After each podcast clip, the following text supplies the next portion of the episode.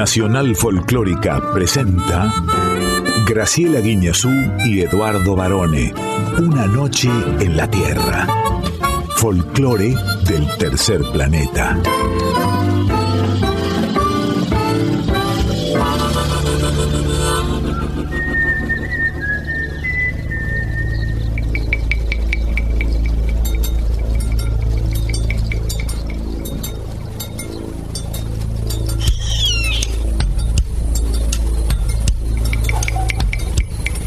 Ya es medianoche.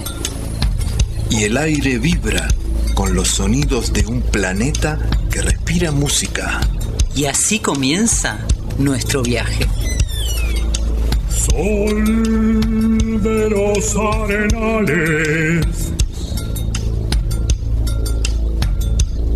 Regada en sangre de un bravo saihueque. Grito que está volviendo en su desbocado otro pehuenche. El cielo la honda noche se oye del viento la serenata. Tu voz la luna prende en la negra simba de mi araucana.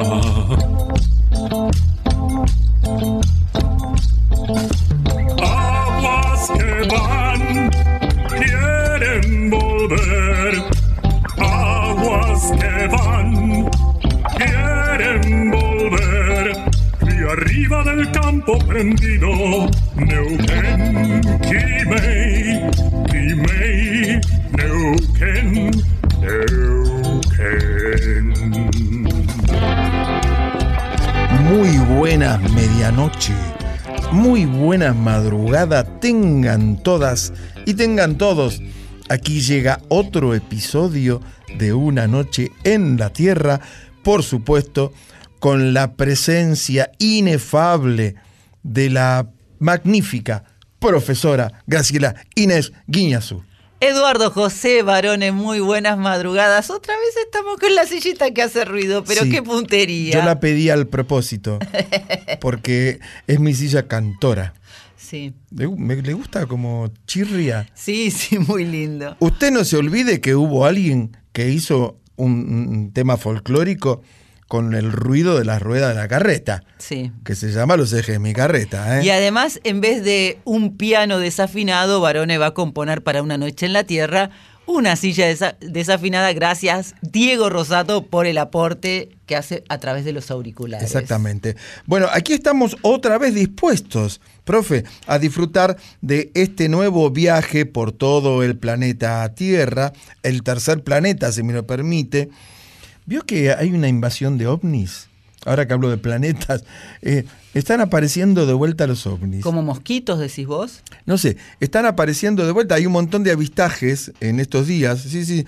Y parece que la CIA eh, desclasificó documentos que estaban bien guardaditos que hablan de la presencia de, estos, eh, de estas naves y sus tripulantes extraterrestres. eh. Esto también es folclórico, pero de otras dimensiones. ¿Cómo cantarán Helios? No lo sabemos, pero bueno.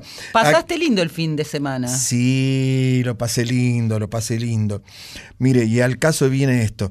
Estábamos en la casa de un, de un amigo, una noche, eh, la otra noche, haciendo un asado en la terraza, al, aire libre, porque es que casi es el campo. Muy linda, una linda noche de estrella. Y de golpe vemos unas luces en el cielo grandes.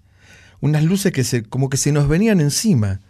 Nos quedamos mirando, porque éramos cinco, seis personas, nos quedamos mirando eso.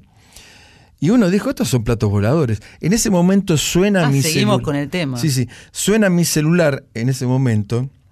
Yo dejé el asado, dejé todo, yo estaba, haciendo yo el asado. Dejé todo, atiendo el teléfono, era mi amigo Diego Gutiérrez.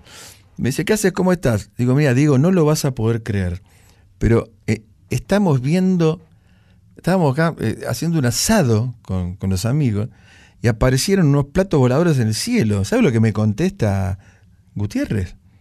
Dale, que van a estar haciendo un asado. Yo preguntaba, varones, por el fin de semana, porque venimos de un fin de semana súper largo. Sí, por supuesto, claro, claro que es muy largo y lindo. Y lindo. ¿Sabe por qué es lindo? ¿Y ¿Por por, qué es por qué fue largo? ¿Por qué fue largo? Y, bueno, porque se conmemoró, se pasó como un feriado puente, el feriado del jueves pasado a este lunes, o sea, ya es ayer porque hoy ya estamos en martes, Sí. eh, por eh, el paso a la inmortalidad, como se dice Sí. ahora, del Libertador. ¿Y usted cantó? Yo canté. Eh, ¿Quiere cantar conmigo? Escuche, vamos a cantar. Ah, vamos, profe. Iluminan el histórico convento tras los muros. Hoy se sordo ruido, hoy se dejan de corceles y de acero. Ay, ¿Usted cantaba en la escuela, profe? Ay, sí, cantaba. Y además así cerramos la última noche en la Tierra. Así que en cualquier momento salimos de, de gira con Diego Rosato también. ¿Usted ¿por qué sabía no? cantar bien? ¿Se sabía la letra? Porque uno cuando chico escucha cualquier batata y dice algo que no es. Sí, ¿no? sabía, sabía. la ¿Sí? letra, sí, de todas. La- el de la bandera que dice... Alta en el cielo. Sí, usted decía Aurora. azul un ala del cordillero, porque yo decía azul un hada, porque yo pensé que era un hada. En serio, yo era chiquito y decía azul un hada. Después me decían, pero eso es en- en- pasa en Disneylandia, eso, no es acá. Saludamos a nuestra audiencia y les agradecemos los, los mensajes que siempre nos hacen llegar a través de sus redes de... Ay, perdón. ¿Cómo está, profesora? eh? Saludamos a nuestra audiencia. La emociona, la emocionan las fechas patrias porque estuvo cantando y comiendo comida patria también. Sí, y decía que agradecemos los mensajes que nos hacen llegar durante toda la semana a través de nuestras redes sociales. En el Instagram, arroba una noche en la tierra, FM 98.7. En el Facebook Una noche en la tierra. nos acompañan Y que pesó en la presentación artística. en Conex de México. La gran azteca Anita Cecilia Pujals. Hoy vas a comer rico, varón, en Hay Sabor a ti. Sí, pero ¿sabe qué pasa? Que usted siempre me dice eso, pero después es virtual. Mm. Es virtual, no pasa de verdad esto, ¿eh? En Hay Sabor a ti, el cocinero Emanuel Yañez García. En Arriba el Telón. Tamara Limes Alamprese. ¿Qué personaje? Después le vamos a, a contar bien. En Yo Soy. Pamela Victoriano de la empoderada orquesta atípica. Y en Poemas en la Voz, una invitada especial. Marta Álvarez Molindi. En los controles ya lo saludamos al señor Diego Rosato. Con su sable corvo, por supuesto. Nos quedamos hasta las 2 de la madrugada aquí en Nacional Folclórica. FM 98.7. Y como la música hace sonreír al mundo, ya mismo comenzamos nuestro viaje. ¿Y a dónde nos vamos? Profe, ¿dónde me lleva? A la provincia de Neuquén. Ah, la flauta, suerte que traje la sube. Vamos a conocer a una eximia guitarrista, Mm. Sol Lacunita Vázquez. Haciendo la yarará. Cuidado. Este tema que voy a interpretar a continuación se llama La Yarará, es de Raúl Chuli García y va para vos, Chuli, con muchísimo cariño. Espero que te guste.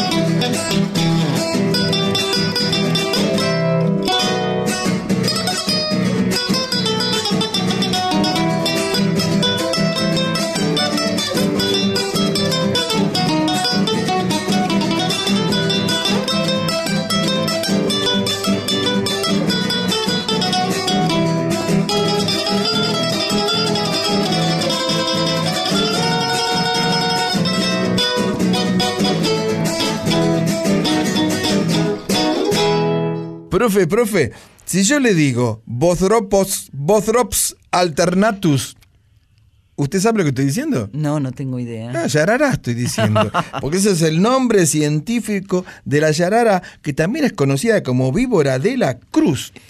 Una especie de serpiente venenosa de la subfamilia Crotalinae, endémica de Brasil, Argentina, Bolivia, Paraguay y Uruguay. Pero la yarara en forma de canción es una polca paraguaya. Los autores son Raúl Chuli García y Carlos García. La que interpretaba, eh, se la conoce como La Cunita, Sol Vázquez. Vive en Plotí, en la provincia de Neuquén. Es una guitarrista que ha comenzado a dar recitales desde muy, muy, muy chiquita, los 10, 12 años. Ajá. Y está en una carrera que, por supuesto, difunde la música a través de todo el país con presencias porque va a todos los lugares donde le invitan. ¿A usted alguna vez le picó una serpiente? Seguimos con el tema. ¿Sí o no? No. ¿No le picó? Que no le pique una yarara. La yarara no mata, pero le puede dejar una roncha considerable y la deja medio así como dando vueltas por la vida, mirando el techo, porque le queda como en estado de shock. Quien, ¿Sabe cuándo sale la yarara? Cuando hay eh, subida al río Paraná, por ejemplo. Todo esto te ha disparado la polca. Sí, exactamente.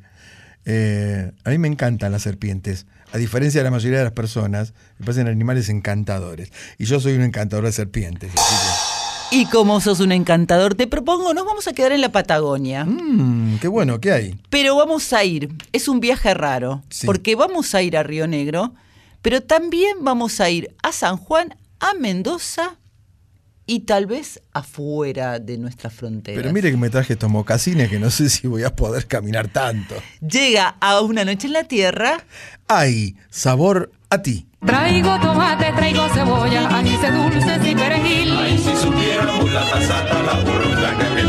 Traigo tomate, traigo cebolla, ajíes dulces y perejil.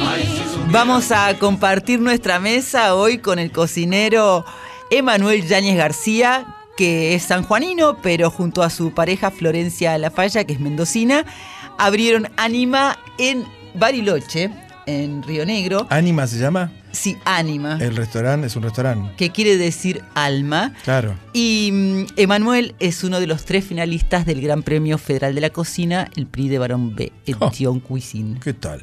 Hola Graciela y Eduardo, buenas noches, eh, un placer charlar con ustedes. Eh, soy Emanuel Yáñez, propietario junto a Florencia La Falla de Ánima Restaurante de Bariloche, Río Negro. Hola Emanuel, buenas madrugadas. Bienvenido a nuestro espacio de cocina y música. Estamos muy felices y supongo que ustedes también son los uno de los tres finalistas del Gran Premio Federal de la Cocina, que es el PRI de Barón B. Así que me imagino que ya habrán descorchado algo para celebrar. Eh, sí, así es, sí, para nosotros ha sido una gran alegría, eh, por lo cual ha, tenido nuestro festejo interno. eh, para nosotros ya esto es, es, un gran premio y estar en esta instancia ya es, es como un éxito. Eh, la verdad que muy, muy contentos. Emanuel, vos sabés que siempre decimos nosotros que la cocina es un acto de amor y en Ánima, y ustedes dos, lo demuestran no solo en cada plato, sino en su propia historia que lo llevó de San Juan Mendoza a Barcelona, Río Negro. Sí, eh, la verdad que creo que eh, la cocina es un oficio y, eh, más allá que uno lo pueda ir profesionalizando y siempre está esa parte artesanal y de oficio. Y creo que cuando uno se entrega a un oficio hay mucho de, de amor de, de eso, de esa entrega. Vos sos sanjuanino y Flores mendocina y se conocieron en Mendoza, ¿verdad? Exactamente, yo soy de San Juan, de, de un pueblito a dos horas al norte, de un pueblo que se llama Hachal, de unos 20.000 habitantes, y bueno, terminé el colegio, se me dio por, por incursionar en la cocina, y, y ahí me fui a Mendoza, y bueno, después de un tiempo, después de un tiempo coincidimos de, de con- en, lugares de trabajo, nos conocimos con Flor y bueno, empezamos a tener una, una relación y nos encontramos con los dos que, que teníamos objetivos muy parecidos y, y que compartíamos la misma pasión por, por nuestro oficio. Eh, entonces, bueno, queríamos eh, seguir aprendiendo un poco en la búsqueda donde donde habían estado aprendiendo nuestros maestros también o lo que veíamos y bueno salió la oportunidad de, poder viajar. Y, bueno la, la verdad que, que, ahí emprendimos algo que, que, tampoco estábamos muy al tanto de lo que iba a pasar y eh, íbamos con la idea de ir algunos años un par de años a, a ver un poco aprender y bueno eh, nos dimos cuenta que, que realmente había mucho por aprender y que había que, que hacer muchas horas de vuelo sobre todo y entonces nada, se terminaron haciendo casi 10 años de, experiencia y por lo cual fue un, una apuesta profesional grande y, y, bueno, hasta que sentimos la necesidad, bueno, después de volver. Eh, después de tanto tiempo. Y así llegamos a abril de 2018, cuando abren Anima en un lugar soñado, que es la Reserva Natural El Trébol, ahí en el circuito chico de Bariloche. Exactamente, sí, nosotros, bueno, un poco esos últimos años en, en ese en esa zona rural que estábamos, nos, nos había, si bien los dos somos cuyanos, pero del lado de la montaña también, siempre hemos estado vinculados con eso y, y nada, estábamos llevando una vida muy linda y, eh, o sea, equilibrándola con el trabajo y, eh, que queríamos un poco buscar eso en Argentina y conocimos, bueno, todo lo que es la Patagonia aquí el sur y, fue como un flechazo, ¿no? Es decir, que tuvimos esta corazonada de pensar que este era el, el, el lugar donde queríamos eso, eh, dar este paso que necesitábamos profesionalmente y, de poder ya embarcarse en aprender a, montar un negocio también, ¿no?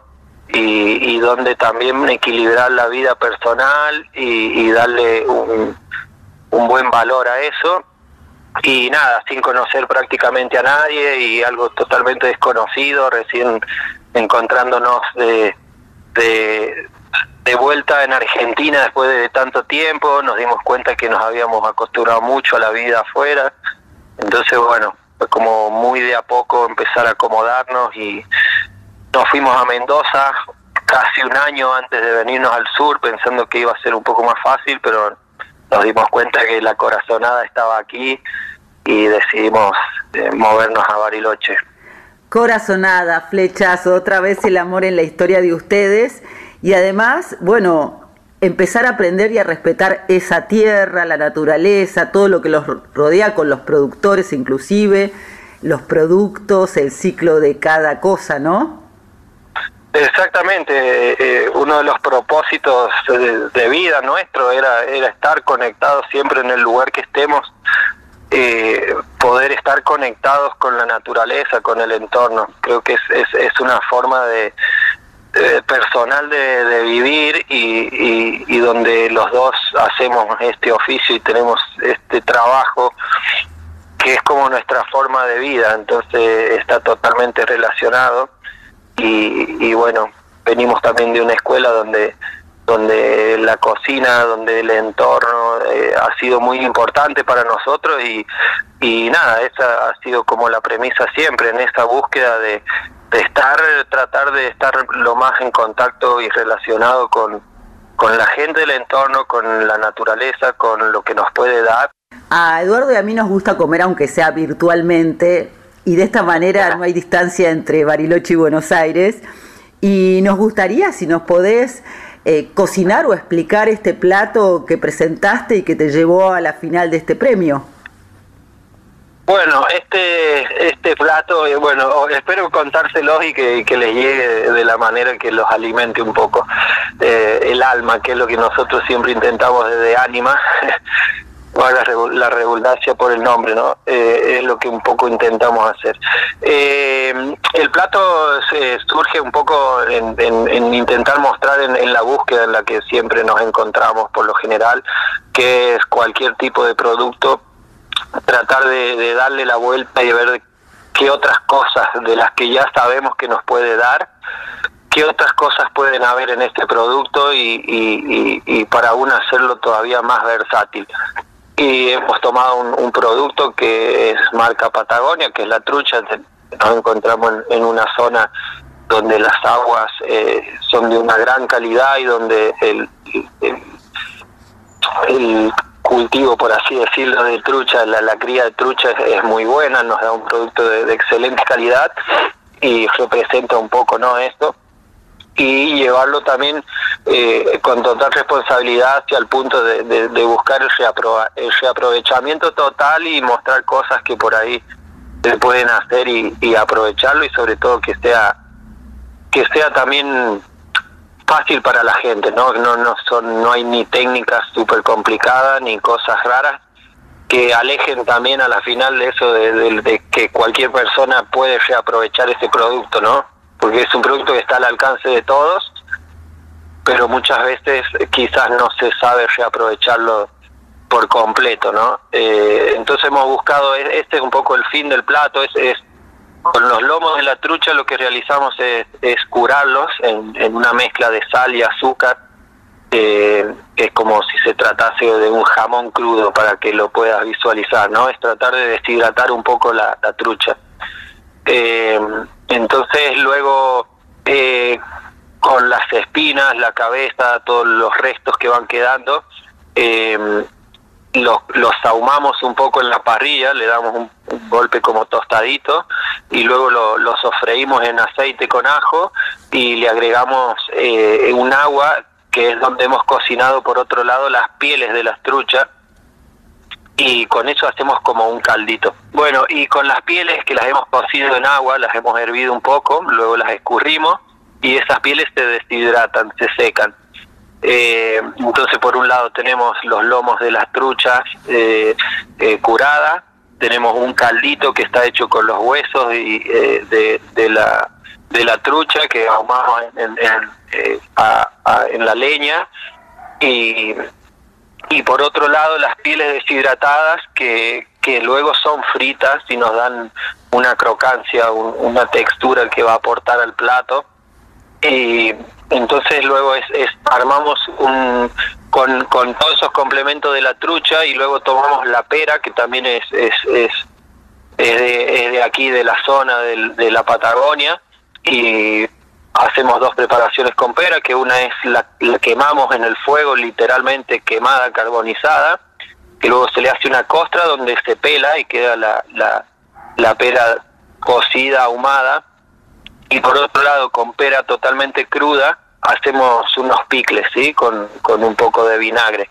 Y bueno, luego armamos esa ensalada con, con, con la trucha cortada en daditos, el lomo de trucha curado eh, alineado con esa con esa cremita que hemos hecho con los huesos y bueno un poco de la pera la pera quemada y los picles de pera entonces hay, hay un juego de textura y, y entre dulce salado crocante de la piel utilizamos las huevas de trucha que, que nos da ese yodo ese salado y bueno, es, es un poco eh, esa interpretación del aprovechamiento, ¿no? De, tomar un producto y tratar de, llevarlo con mucho respeto a, a nada, a un estado de, de súper, eh, no sé, como súper aprovechado, ¿no? Y con, con técnicas que, que, que son, no son cosas raras, ¿no?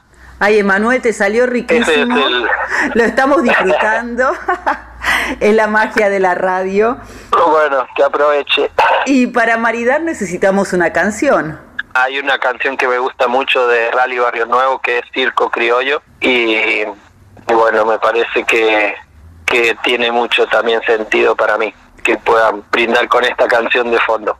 Brindamos con vos, mucha suerte en la final y gracias por compartir esta mesa, Emanuel. Bueno, nada, muchas gracias a ustedes por darnos el, lugar de contar y transmitir. Eh, creo que es, es un trabajo súper importante eh, esa comunicación y que llegue a la gente y que sepa que en Argentina, en, en cada rincón hay alguien que está tratando de un poco cambiar algo a lo que se dedica cada uno.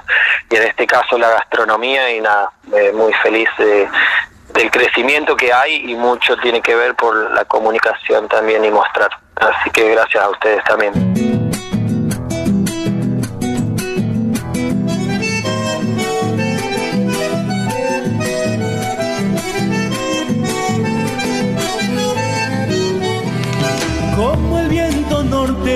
Galopando por los pueblos y en el circo criollo desenterrando recuerdos.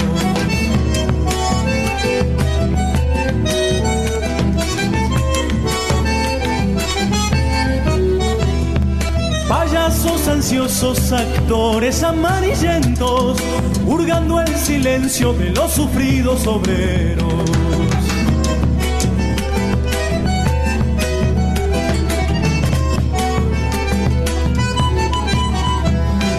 Se alzan los parantes, la carpa se acerca al cielo, ya todo está listo para que empiece el misterio.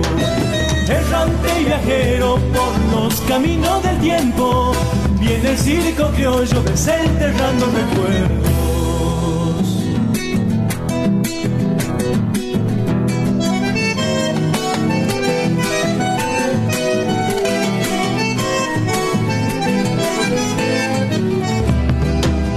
De alegría en mi circo ha llegado al pueblo, mi almita de niño ansiosa de echarse al vuelo.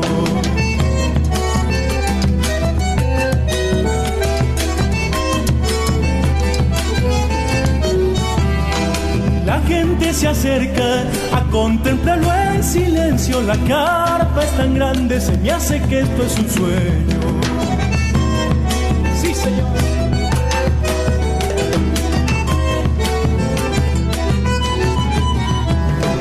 Se escapa un recuerdo de alguna niña en el tiempo. Volveré a encontrarla cuando ese circo haya vuelto. Errante viajero por los caminos del tiempo.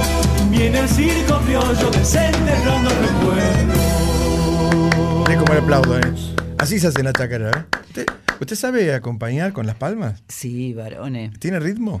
Tengo ritmo. ¿No me sí. puede vender 100 gramos? por ahora no. Qué linda esta canción de que interpretada por Rally Barrio Nuevo. Circo Criollo se llama. Circo Criollo, sí. Que es el nombre de su disco también. Sí, eh, Rally Barrio Nuevo, yo creo que todavía no está realmente tan eh, reconocido como debería. Es una figura, además de muy carismática, tiene una manera de cantar y hace unos arreglos de zambas y chacareras, aún las más conocidas, y las transforma, la- las vuelve a ser originales. Es cantante, compositor, eh, nacido en la provincia de Santiago del Estero, en Frías, y como decíamos, la canción también es la etapa de eh, la- el título de su disco del año 2000.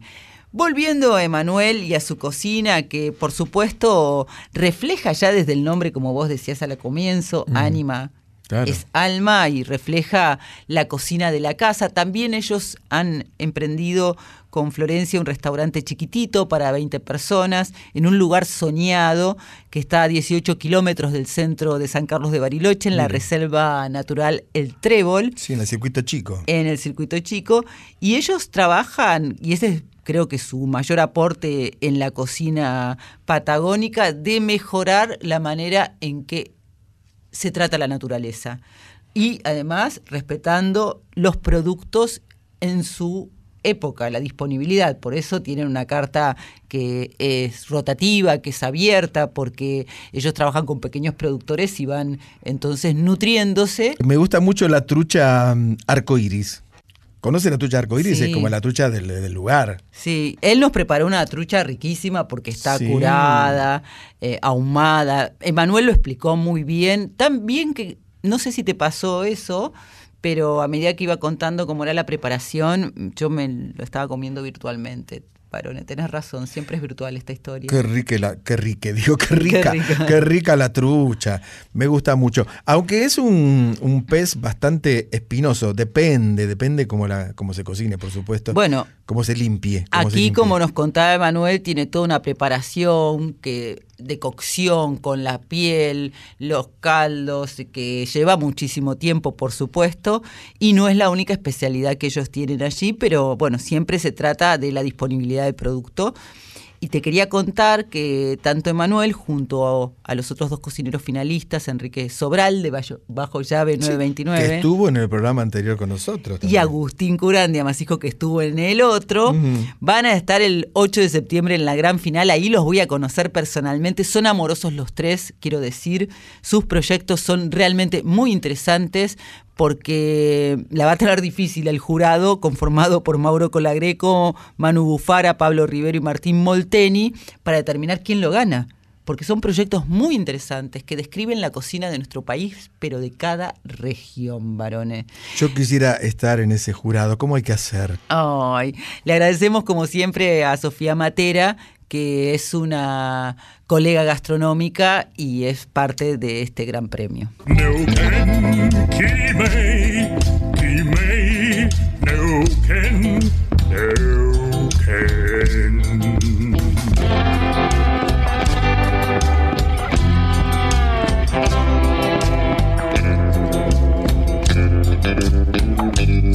Una noche en la Tierra, folclore del tercer planeta, con Graciela Guineazú y Eduardo Barone. Arriba el telón, arriba el telón, porque aquí llega una nueva función de esta mm, columna, de esta sección que presenta artistas que tienen que ver, por supuesto, con lo teatral.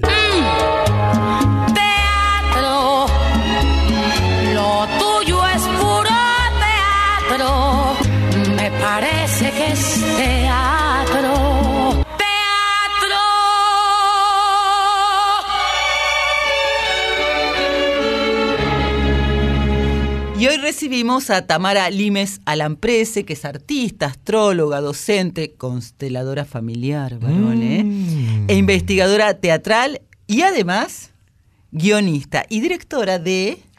Este, este espectáculo quiero ir a verlo. La luna que te parió, mira. Buenas noches, Graciela. Buenas noches, Eduardo. Aquí de este lado Tamara, la empresa, Limes, directora de La Luna que te parió. Un espectáculo que, que, bueno, que pone sobre la mesa la salud emocional. Y estamos muy contentos. Llevamos ocho años convidando la obra. Y bueno, es un placer para nosotros. Igualmente para nosotros, Tamara, hola, somos Graciela y Eduardo quien te habla. Una experiencia teatral realmente muy creativa y original, ¿no? La tuya. Bueno, sí, es una unión de la, de la astrología con el teatro. Lo que hacemos es llevar un poco del lenguaje de la astrología al teatro y convidar un poco, bueno, el conocimiento y todo lo que nos provee, que para mi forma de ver es como una joya, ¿no? Un alimento súper nutritivo de una herramienta de autoconocimiento, bueno, así lo, lo considero yo. ¿Y por qué la astrología?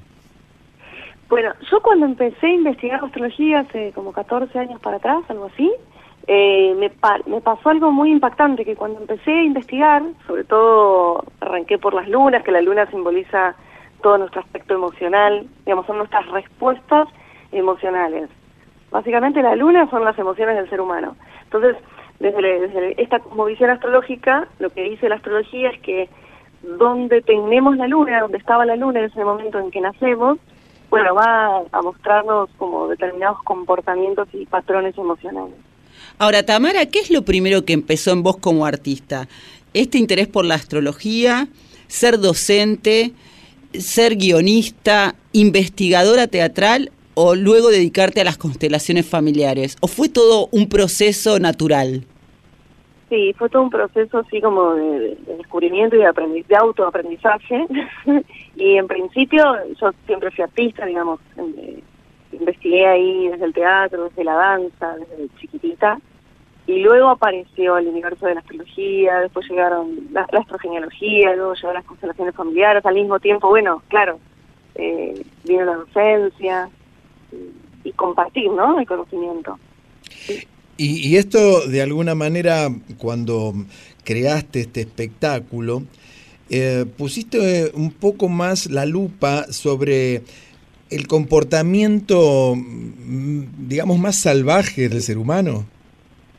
Sí, la luna que te parió aborda como la parte más salvaje, como que es la, es la parte más eh, destructiva de las emociones, lo que nos deja un poco en un lugar bastante infantil porque de alguna manera la, la, luna también es la parte más aniñada que tenemos, si no la trabajamos, ¿no? Es un lugar donde nos refugiamos, en la parte más arcaica, más, eh, sí, aniñada, infantil, regresiva, inerte, hasta inerte, ¿no? Que si no la laburamos, quedamos en un lugar así de, de niño, ¿no? Es nuestra parte infantil por naturaleza. Ahora, por ejemplo, las 12 fuerzas del zodíaco que van a estar en acción en la luna que te parió y que los dos sectores representan cada uno un signo.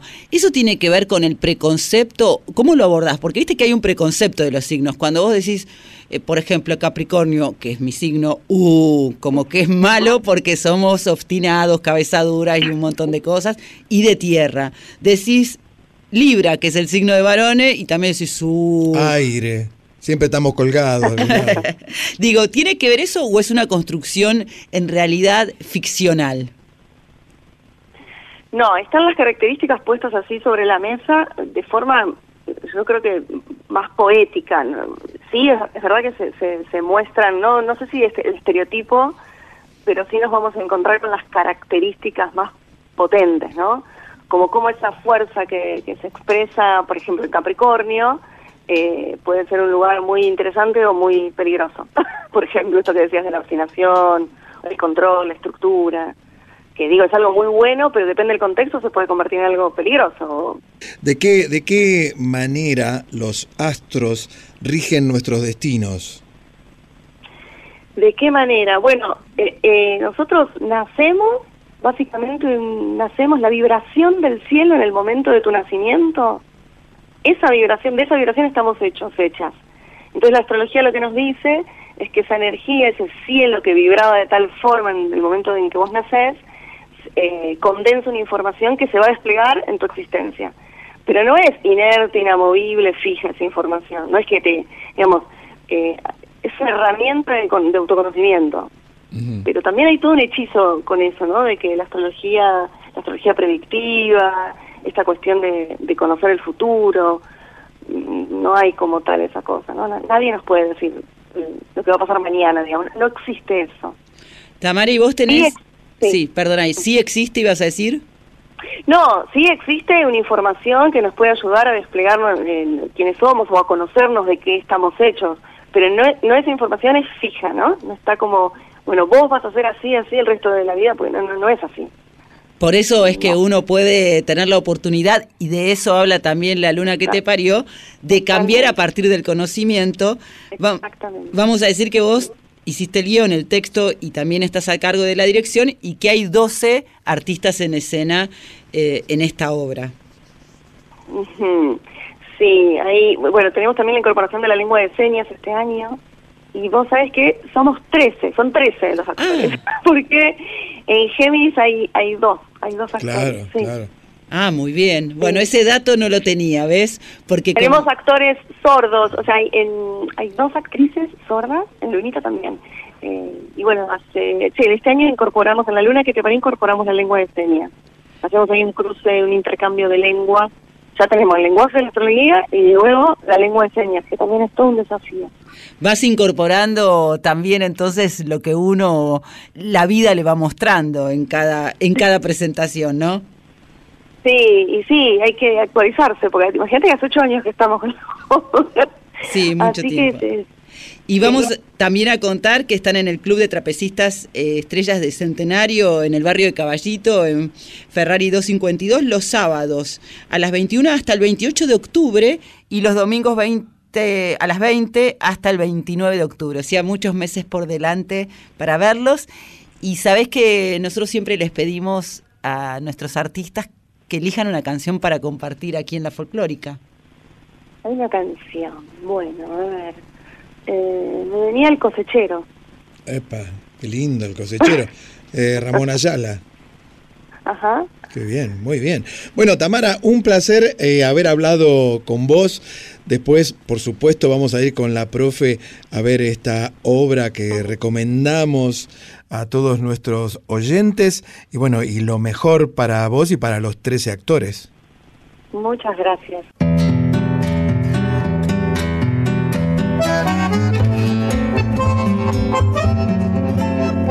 Ahí van los cosecheros rumbo, chaco adentro, para traer el sustento de sus días en el algodón. Los copos blancos caen bajo el sol y los ojos se visten de alegría y esperanza. Los cosecheros por el chaco largo de mi corazón.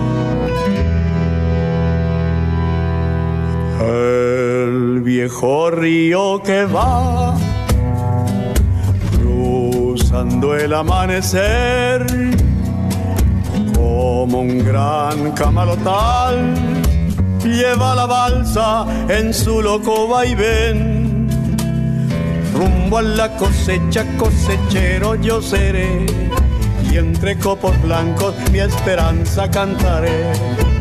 Con manos curtidas dejaré en el algodón mi corazón.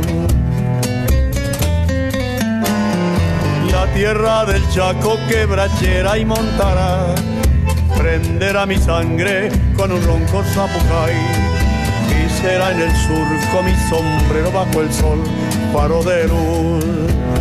Algodón que se va, que se va, que se va, plata blanda, mojada de luna y sudor, un ranchito borracho de sueños y amor, quiero yo algodón que se va, que se va, que se va, plata blanda, mojada de luna y sudor, un ranchito borracho de sueños y amor, quiero yo.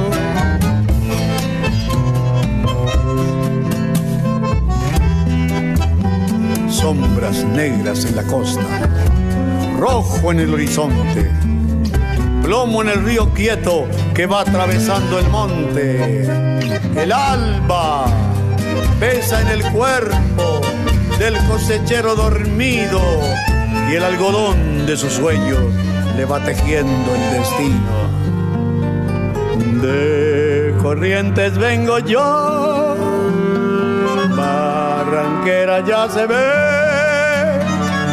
y en la costa un acordeón gimiendo va su lento llámame. Rumbo a la cosecha, cosechero yo seré.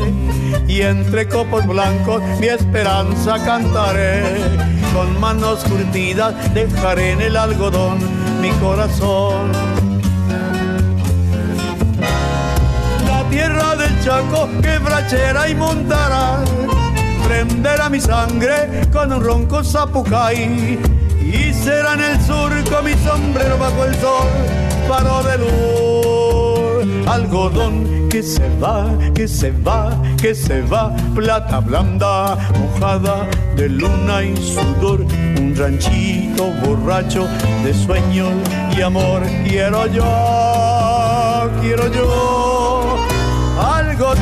que se va, que se va, que se va plata blanda, mojada de luna y sudor. Un ranchito borracho de sueños y amor, quiero yo, quiero yo, quiero yo.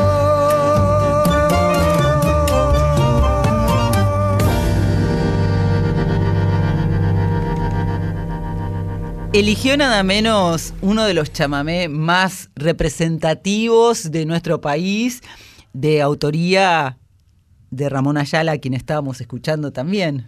Ramón Ayala eh, se sacó unas fotos, tiene una sesión de fotos, de las últimas, posando con una guitarra de 10 cuerdas. Yo apenas puedo tocar la de 6 cuerdas con muchísima dificultad. Me imagino lo que hace tocar una guitarra de 10 cuerdas. Bueno, Ramón la utiliza como si fuera un arpa. Es uno de los compositores más destacados de la música del litoral, por supuesto.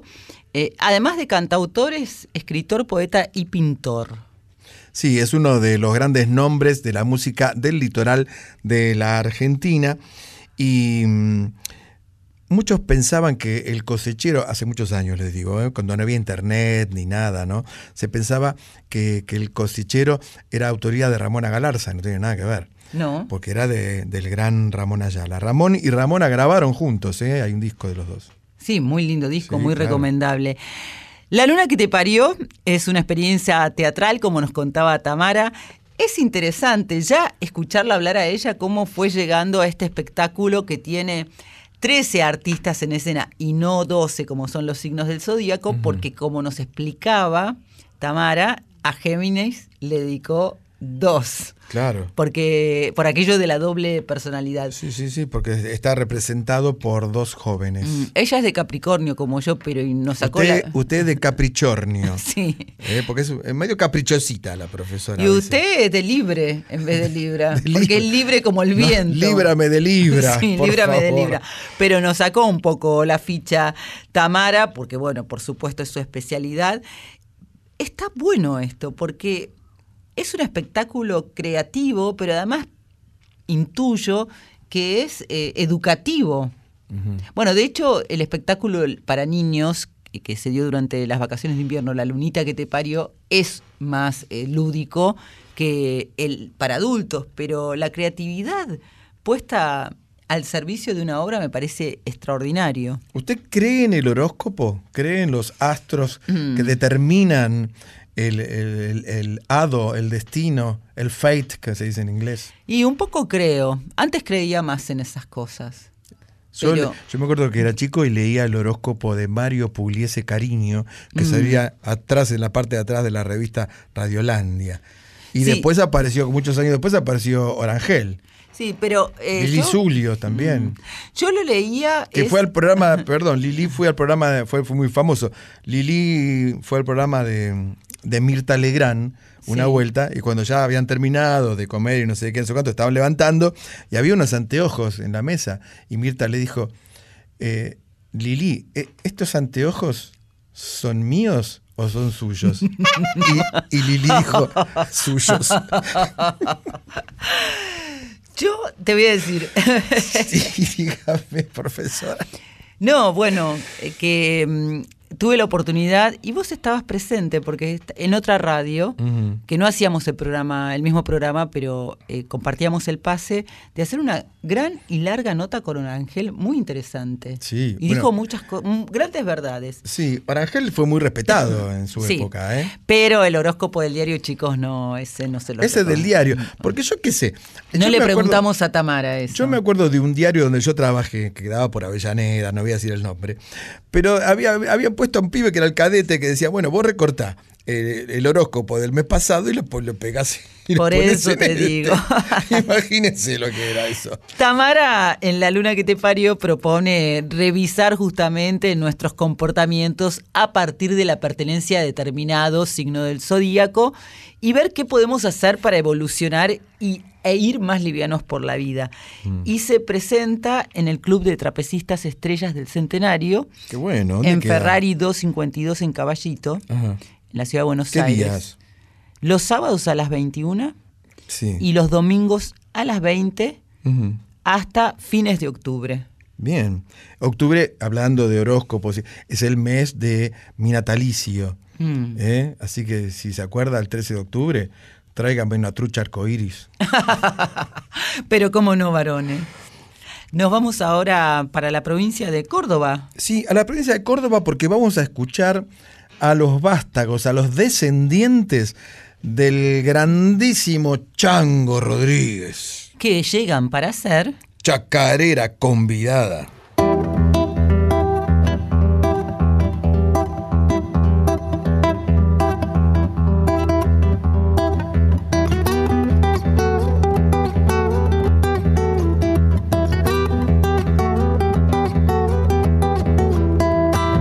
Un amigo he de encontrar que tense los cueros para llevar hasta Malbrán.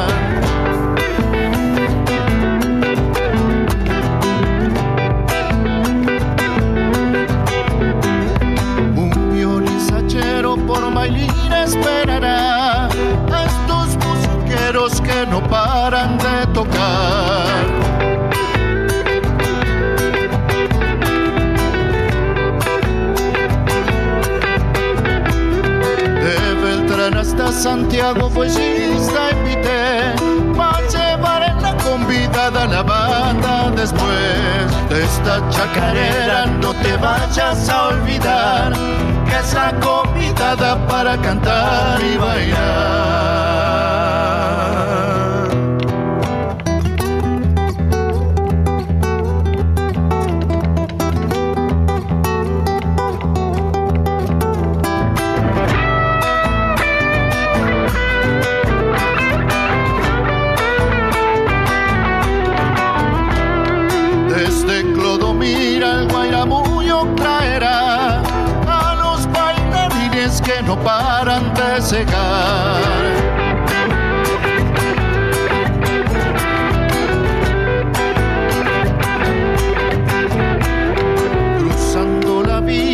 necesites el lugar donde está la chacarera que nunca se irá.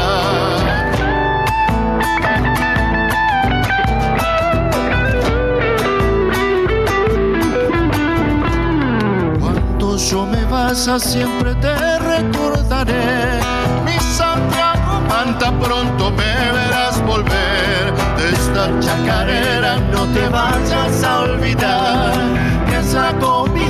para cantar y bailar.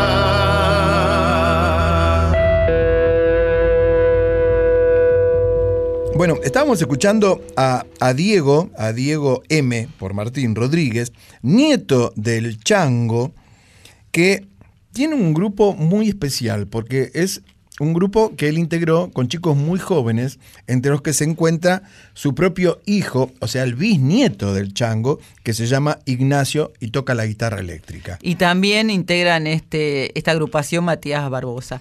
Esta chacarera convida- convidada es con letra y música de Diego Rodríguez. Sí. Es muy linda. Eh, exactamente. Y mm, usted sabe que era muy amigo de, de Icanovo. Eh, toda la familia Rodríguez, en verdad, cordobeses al cabo, todos ellos. Y, contaba que, mm, contaba Diego, Diego Rodríguez, decía, no conocía a mi abuelo, pero por, por el chango, ¿no? Pero mi papá tocaba como un calco de él. Y yo con el tiempo aprendí ese estilo de guitarra. Trato de representarlo para que no se pierda ese modo de hacer folclore. Qué lindo eso, ¿no? Sí, se le nota como ha atesorado ese legado familiar que le dejaron su padre y su abuelo, porque tiene una forma muy particular de, de interpretar, mucha energía además. El Chango Rodríguez, José Ignacio, eh, nació en la provincia de Córdoba, como estás contando vos, fue un folclorista, cantautor y autor de canciones destacadísimas del folclore argentino como eh, Luna Cautiva, Vida la de la Copla. Sí, yo intenté madre. en estos últimos meses, Boca. deci- sí, claro, decimos vocal, exactamente. Intenté en estos últimos meses acercarme, arrimarme al estilo guitarrístico del Chango Rodríguez, pero es un moño, es imposible lo que hacía este hombre. Tenía una técnica absolutamente personal, que no era académica, sino que era aprendida, vaya uno a saber dónde, por la cual hacía slides, o sea, resbalaba los dedos sobre las cuerdas como si estuviera tocando con algún objeto, y era un sonido único, muy difícil. Ahora, el nieto, que acabamos de escuchar, Diego, le sacó bastante el perfil de guitarra al abuelo. Mire usted. Linda anécdota y lindo lo que acabamos de escuchar. Ahora nos vamos a la provincia de Tucumán, si te parece bien. Sí, mire, no le voy a decir que es usted, pero aquí llega la resentida.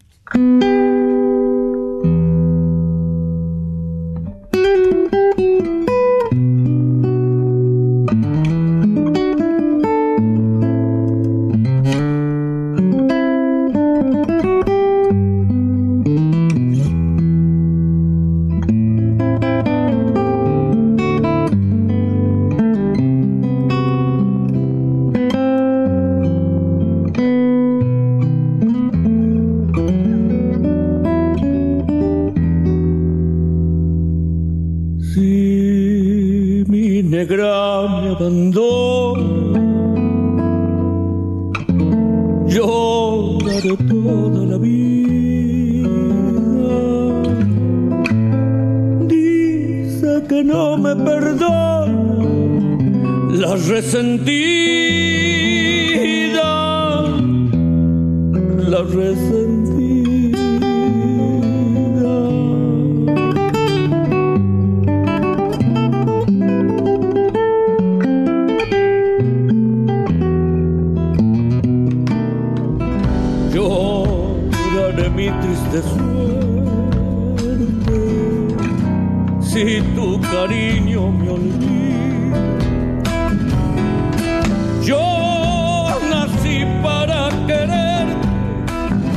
Vida,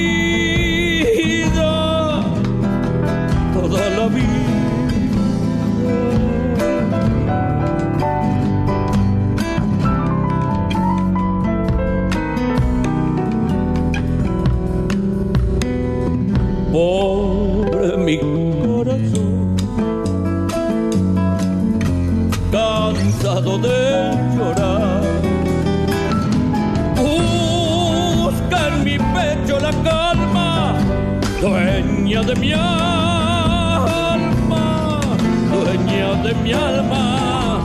Busca en mi pecho la calma, dueña de mi alma y mi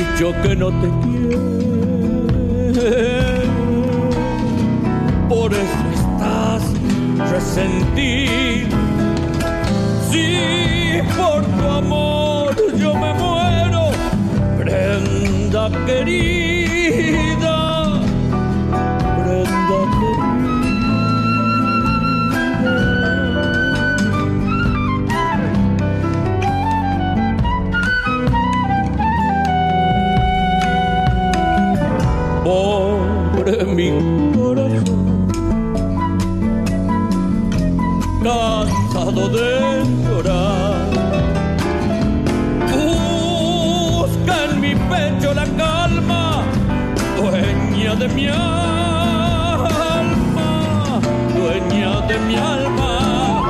Busca en mi pecho la calma, dueña de mi alma y mi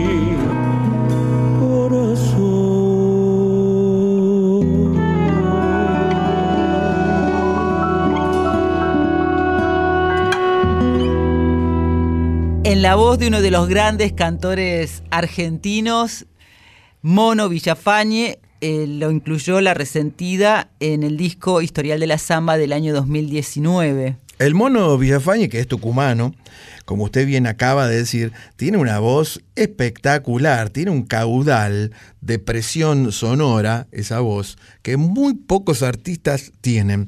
Y yo lo vi y lo rescaté hace poco de un episodio de aquel programa televisivo que tenía otro chango, el chango Spasiuk, en el canal Encuentro. Mm. En un momento el chango pasa por Tucumán y le hace un reportaje al, al mono Villafañe. El mono está ahí con su bombo y se pone a cantar y tiemblan las piedras. Impresionante. Es que es muy conocido en el ambiente musical tucumano, pero no tanto eh, de este lado, en la ciudad de Buenos Aires, el mono, y es un artista exquisito realmente, tucumano, co- como decías vos, técnico electromecánico, ex ferroviario. ¿Qué tal? Y por supuesto, teniendo en Tucumán tantas grandes voces, eh, no es difícil descubrir que, que existe un mono Villafañe. Él se inspiró, lo marcaron mucho el poeta Osvaldo Chichi Costello y el compositor Chivo Valladares, y comenzó, como todos los chicos, imitando, contaba alguna vez, a los fronterizos y a los chalchaleros, él cantando,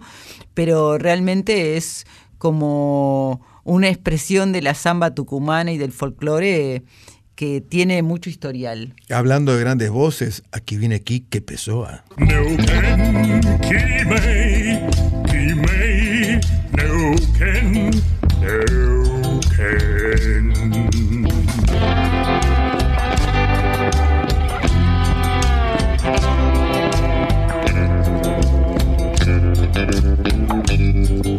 en la Tierra, folclore del tercer planeta, con Graciela Guineazú y Eduardo Barone. Este es el momento ideal para viajar hasta el norte del continente, justito antes de cruzar ese famoso río que separa dos naciones. Yo me quedo con la de abajo, ¿eh? porque aquí llega Ana Cecilia Pujals para ser... Con X de México.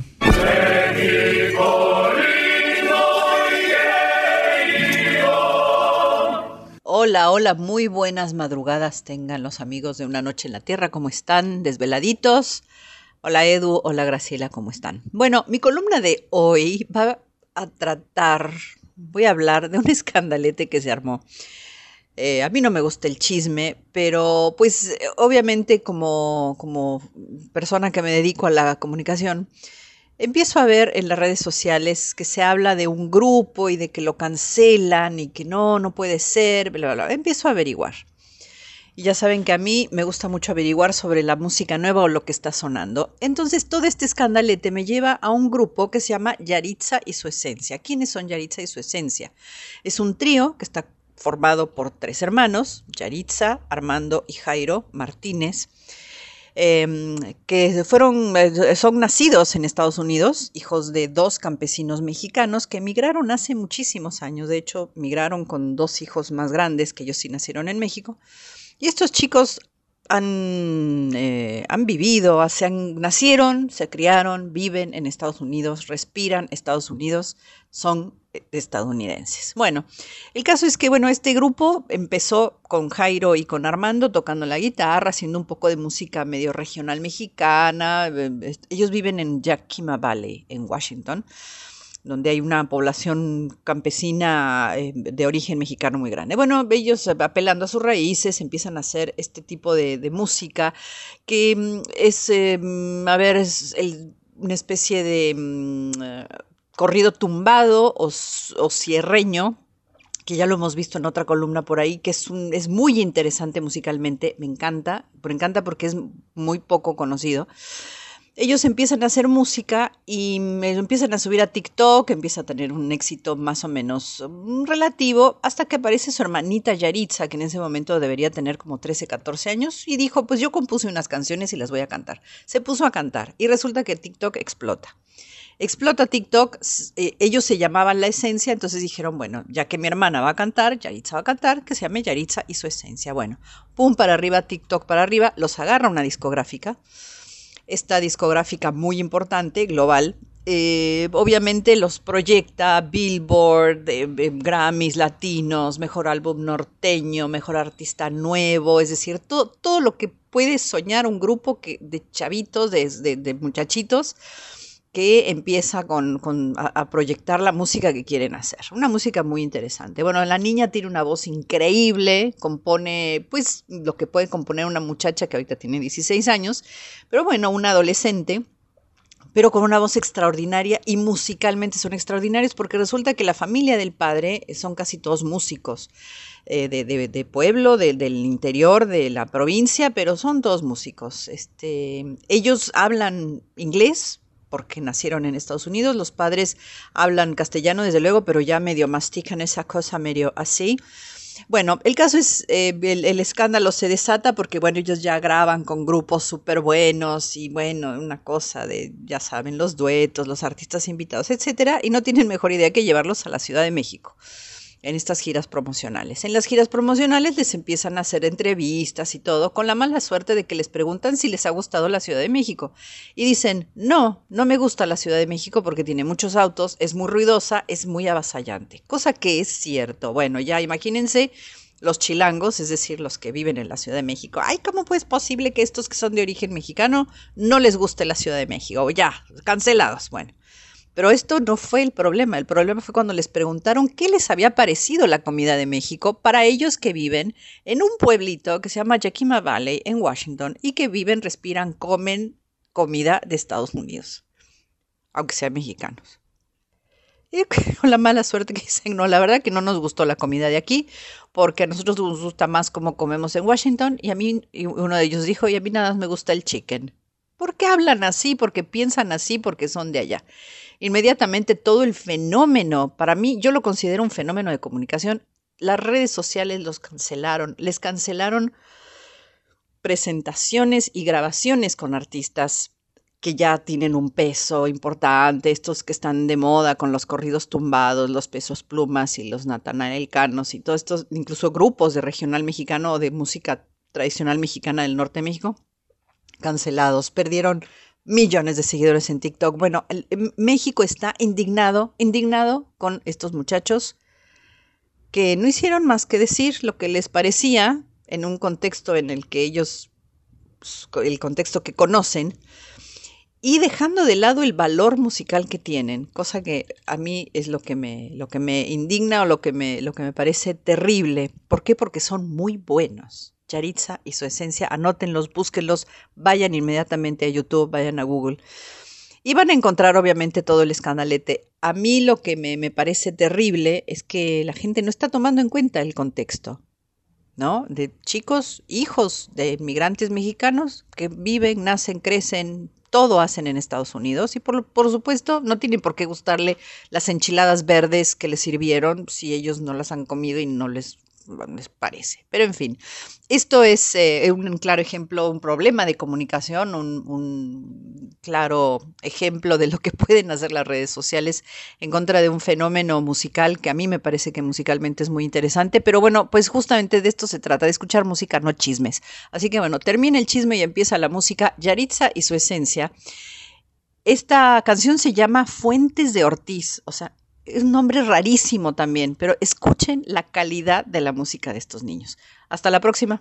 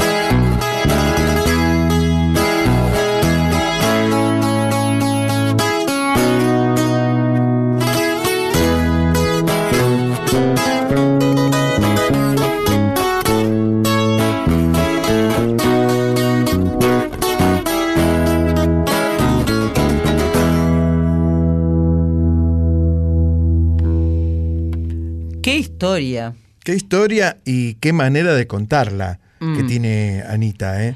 No hay que cancelar, y mucho menos por un comentario como lo que nos contaba Anita, a los artistas, sobre todo a que son muy jóvenes. Es un grupo de, de música regional mexicana, pero en realidad han nacido en Estados Unidos y el origen, como decía Ana, de todo este mm, sinsentido que se ha provocado porque Yalitza y su esencia son súper, eran súper conocidos y consumidos en México, y a partir de que ellos dijeron que no les gustaba México, que no les gustaba la comida y todo eso, Se tuvieron que... se- no, no, Se como que claro, el fin de, de esta meteórica carrera e interesante, porque son muy buenos realmente lo que hacen, por lo menos por un tiempo en Ciudad de México, me imagino, me causó gracia también, como lo decía Ana, son hermanos ellos, es un grupo mm, urbano, pero hace también corridos tumbados. Y mm, si bien sucede en Washington, quisieron ir a conocer la tierra de sus padres. No les fue muy bien. No le fue muy bien, pero sí está muy de moda. eh, estos corridos tumbados están muy, muy de moda en todo México. El otro día estábamos comentando, Anita y yo hablábamos por teléfono, ella me decía que como había estado en México hacía poquitas semanas, que en, todo, en las calles, en todos lados se escucha este, este nuevo género, que es una mezcla de géneros, por supuesto, de subgéneros. Y, y todo es corrido tumbado, pone la radio, son corridos tumbados. Ella estaba un poquito cansada de tanto corrido tumbado, pero es lo que está de última moda ahí en México, junto con la música sonidera. ¿eh? La música sonidera, que son esas cumbias que se pasan a velocidad más lenta. Mm. Se le mueve el pitch y, y- y el, el cantante Bluetooth. Sí, creo que ya. eh? ¿Anita o vos han- eh, hicieron un especial acerca de eso? Creo que fue Anita, Mm. donde hablábamos de esta película, eh, Yo no estoy aquí. Yo no estoy aquí, Excelente película mexicana. Yaritza es muy jovencita, eh, ella es la responsable de la voz y la guitarra acústica, y su hermano Armando eh, de la guitarra de 12 cuerdas, y Jairo, el otro hermano, del bajo acústico. Ella es la compositora. Y fíjate hasta qué punto esta controversia por, por sus dichos, eh, que a través de las redes sociales se convocó a cancelarlos como grupo allí en México, eh, que hay una canción de ellos, que es Soy el único, que estuvo en la lista de las canciones más escuchadas en Estados Unidos. Es decir, que realmente lo que ellos hacen artísticamente es importante, pero a veces hay que ser más prudentes, ¿no? A la hora de... Sí, también a cómo se dan las cosas hoy en día. Tan sensibles todos. Algún escándalo puede repercutir de manera eh, marketinera, digámosle. En el perfil de- del artista en cuestión. Entonces no es lo mismo que estos chicos no los conoce nadie, de golpe son conocidos porque prácticamente son execrados en su país de origen. Claro, no, bueno, el, eh, origen de los padres. No fue afortunado esos comentarios. Anita, como siempre, trayéndonos eh, aquellos datos, anécdotas, perlitas y todo lo interesante que tiene que ver con la cultura de su país. Sí, y nos vamos a ir un poquito más abajo de México en nuestro viaje por el tercer planeta para escuchar una orquesta maravillosa. Aquí llegan los Son Cuba para ser... Param, pam, pam.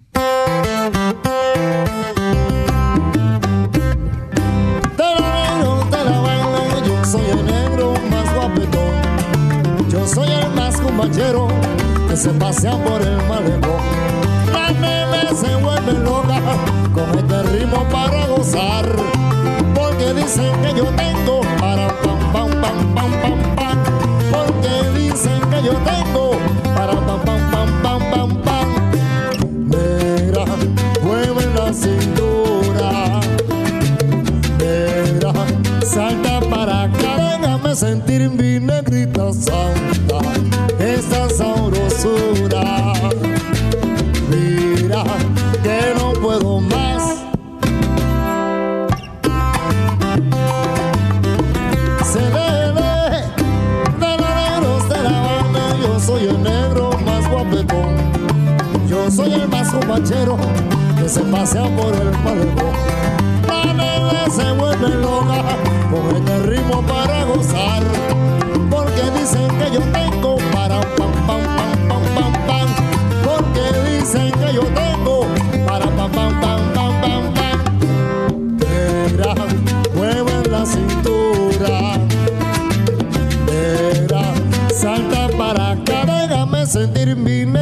Tierra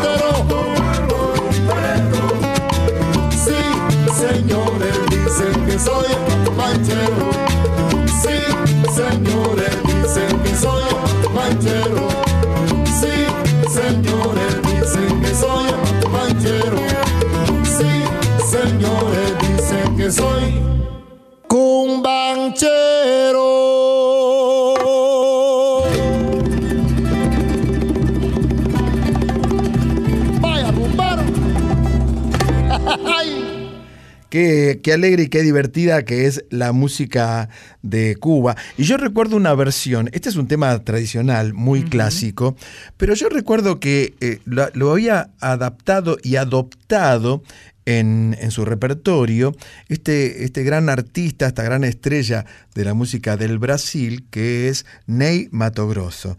Él había salido del grupo Secos y Molhados y él le había arreglado la letra, ¿no? Y él cantaba, de todo negro de Habana, yo soy el único que habla inglés. Yo sé decir guachinanga y en un apuro contesto yes. Todas las americanas dice que vienen a turistear, pero vienen a La Habana para pam pam pam pam. Esa canción es picaresca, ¿no? Sí, es picaresca. En este caso interpretada por Los Son Cuba, que es una banda de música tradicional cubana. Ellos, eh, todos los músicos han estudiado en las escuelas de música de Cuba, que viste que tienen el hábito, tienen muchas escuelas de arte en general, eh, no solamente en La Habana, sino en toda, todo el país. Y ellos tienen siempre, tienen como la costumbre de formarse no solamente en las calles, sino también en las academias. De ellos son los son Cuba y esta versión de Parampampan la estrenaron hace poquito, en, en julio pasado. Y ese sonido muy típico con esas guitarristas del 3 cubano anda sonando por ahí, el requinto, con esas cuerdas metálicas que lo asemejan a las guitarras de 12 cuerdas de, de metal. Y es muy el sonido de una Elía de Sochoa, de Buenavista eh, Social Club, ¿se acuerda? Todos esos soniditos como muy antiguos, pero que lo hacen distintivo de la isla de Cuba. Bueno, viste que ellos, eh, decía Anita la otra vez hablando de, mm, de las rocolas y el playlist de las canciones que no deben faltar en una fiesta, yo creo que esta, esta está para, Esta está para, para tener en cuenta. para bailarla. Para bailarla, por supuesto, sí, porque es, es esas que te levantan el ánimo. Es que la música cubana, en línea general, es la música centroamericana, ¿no?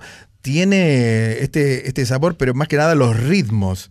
¿No? Por ejemplo, el porro dominicano, el merengue, el, el- bueno, el son jarocho en, en- en- en- en México y la música del son montuno, que fue afanada, perdón, fue robada, ¿eh?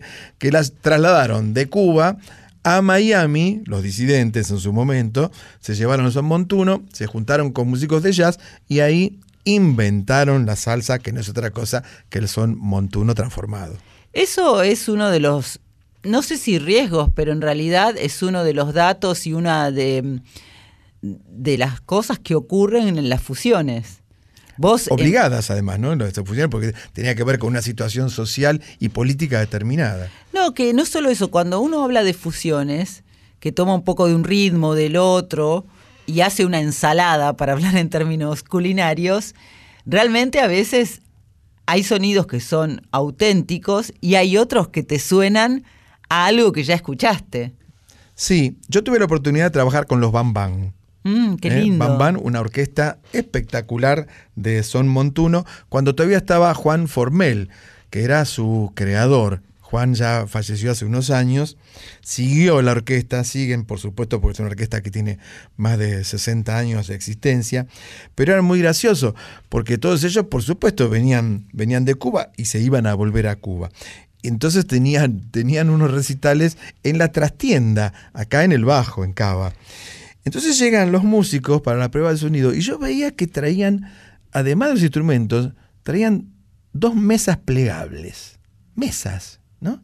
Entonces en momento le pregunto, ¿para qué son esas mesas? Y uno me contesta, ya tú vas a ver, ya tú vas a ver. Entonces, antes de probar sonido, en el hall de la trastienda, arman las mesas y de una valija empiezan a sacar habanos y ron cubano. No. Para vender, ¿no? ¿En serio? Claro, claro, y lo vendían a la gente a la noche y lo vendían al público. Uno iba a la trastienda y lo tenía a los bam bam vendiéndole un habano o un ron cubano. Muy lindo, muy lindo. Los, los acompañé a un par de ellos. Fuimos hasta el 11 porque querían comprarle ropa a, a- a mis niños, decían, a mis niños, a mis niños. Llévame a comprar ropa, me decían. Entonces íbamos a comprar ropa. A las 12 del mediodía, yo los iba a buscar al hotel y a las 12 del mediodía se estaban clavando un Cuba libre de este tamaño. Me decían, ¿Tú qué hablas, chico? Digo, no son las 12 del mediodía, no puedo.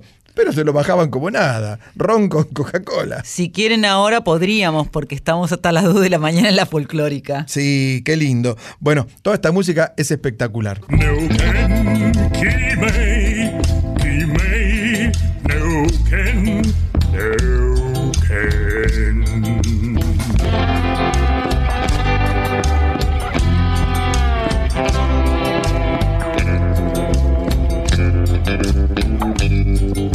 En la Tierra, folclore del tercer planeta, con Graciela Guineazú y Eduardo Barone. Profe estimada eh, y enigmática, porque a veces la profe me hace señas, ¿eh? como el penado 14. Yo nunca sé. Como a veces uno, a mí me pasa. Lo mismo que usted. No, exactamente, Me no me pasa solo. lo mismo. No, no. Es una canción de Me Palito pasa que Ortega. empiezo a hablar y me siento embuido, embuido del espíritu de un Carrizo, de un Fontana, de un Larrea. ¿eh? De todas formas, varones. Y entonces no, me, me- me abstraigo y me- la profe me toca el hombro, No, no, me eso toca no lo, la mano, eso me no lo estoy haciendo. Porque ya te quejaste al aire que te, que te hago tic, tic, tic. Así que ahora te hago señas, pero las señas no las entendés. No estás entiendo muy bien. No las entiendo muy No me entendés la letra tampoco. No, no, porque yo no veía, eh, por ejemplo, dígalo con mímica. ¿Se acuerda? Dígalo con mímica. Perdía siempre, sí, claro. Sí, yo perdía, claro. No, yo en cambio no. Bueno, Barone, Diga, ha llegado el momento. ¿de qué? Ahora, Sí. enseguida, esta sección, que es una de nuestras preferidas porque tenemos la oportunidad de conocer a artistas de todo nuestro país. A ver, dígamelo con señas, ¿cómo se llama esta sección? A ver si se anima. ¿Usted? No. Ah, yo, yo. ¿Qué hace con, con- Ah, yo soy, llega yo soy. Yo soy.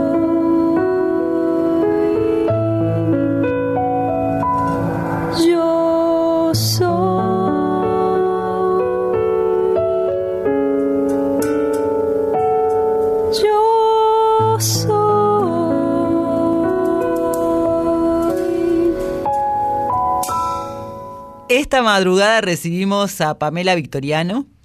Es violinista, cantante, maestra de música y directora musical y general de la empoderada Orquesta Atípica. Qué lindo. Quiero que me cuente todo. Hola, buenas noches, gracias por la invitación. Mi nombre es Pamela Victoriano, soy la directora de la Empoderada Orquesta Típica. Hola Pamela, ¿cómo estás? Eh, estamos contentos de recibirte aquí en Yo Soy, con, que es la sección dedicada a artistas de todo nuestro país, con Eduardo, que también está saludándote aquí a mi lado. Hola, Palmela, ¿cómo va? Hola, ¿qué tal? Bien. Bueno, gracias por la invitación. No, por favor, eh, nos da mucha curiosidad saber qué es la empoderada orquesta atípica. Bueno, es una orquesta de tango eh, este, que está presentando su primer disco, eh, salido hace muy poco, eh, que es un disco muy especial porque el repertorio que hacemos es de mujeres y disidencias del tango de hoy. Entonces es una propuesta nueva, diferente, que desde, desde lo musical, desde lo letrístico, eh, bueno, está formado por 22 mujeres en este momento, nuestra orquesta, y es una orquesta atípica porque la orquesta típica del tango, por lo general la, la tradicional, eh, tiene una formación específica en donde hay cierta, ciertos instrumentos y cierta cantidad de instrumentos, este y bueno, y nuestra orquesta tiene otros instrumentos que están fuera de lo que sería la formación tradicional de orquesta de tango. Así que por eso se llama atípica y por todo lo atípico también que tiene que ver con, su, con, con el proyecto. Claro, porque vamos a decir, Pamela, que de algún modo el tango fue durante muchísimo tiempo cosa de hombres y ustedes lo hicieron definitivamente cosa de mujeres. Y el disco al que te referías es Acá estamos, que me parece lo dice todo. Sí, eh, mira, la, la realidad es que la, la orquesta se formó y al poquito tiempo me acuerdo, ahora que me decís eso, eh, pasó eh, esa noticia de, de, no sé si se acuerdan del, del Cosquín Rock, en donde hubo una un programador que, que dijo que en el Cosquín habían hombres nada más eh, porque no había grupos de mujeres de rock. Sí, que a partir de ahí se, se, se amplió el cupo de mujeres, ¿no? A partir de, de. Exactamente, claro, a partir de ahí en realidad lo, lo importante es como la, la, la cuestión que, que sucedió con eso, ¿no? Eh, más, más allá de quién fue y cómo fue y todo eso, que no importa, ya es historia, pero eh, hubo como algo, pasó algo ahí y, y no sé si en realidad nosotros no lo hicimos a propósito ni nada, pero me parece que se generó algo después de eso, ¿no? Sin querer, este ese ese dicho fue algo que, cambió muchas cosas y, y esto de estar, ¿no? Porque la cuestión de no, no hay mujeres en el festival porque no hay mujeres que no hay mujeres que hagan eso, ¿no? Como esa esa afirmación es un poco la que venimos a derribar con el acá estamos. Pamela, tenemos entendido que en, en la orquesta, en la empoderada, no solamente hay una cantante, sino que son cuatro, ¿puede ser?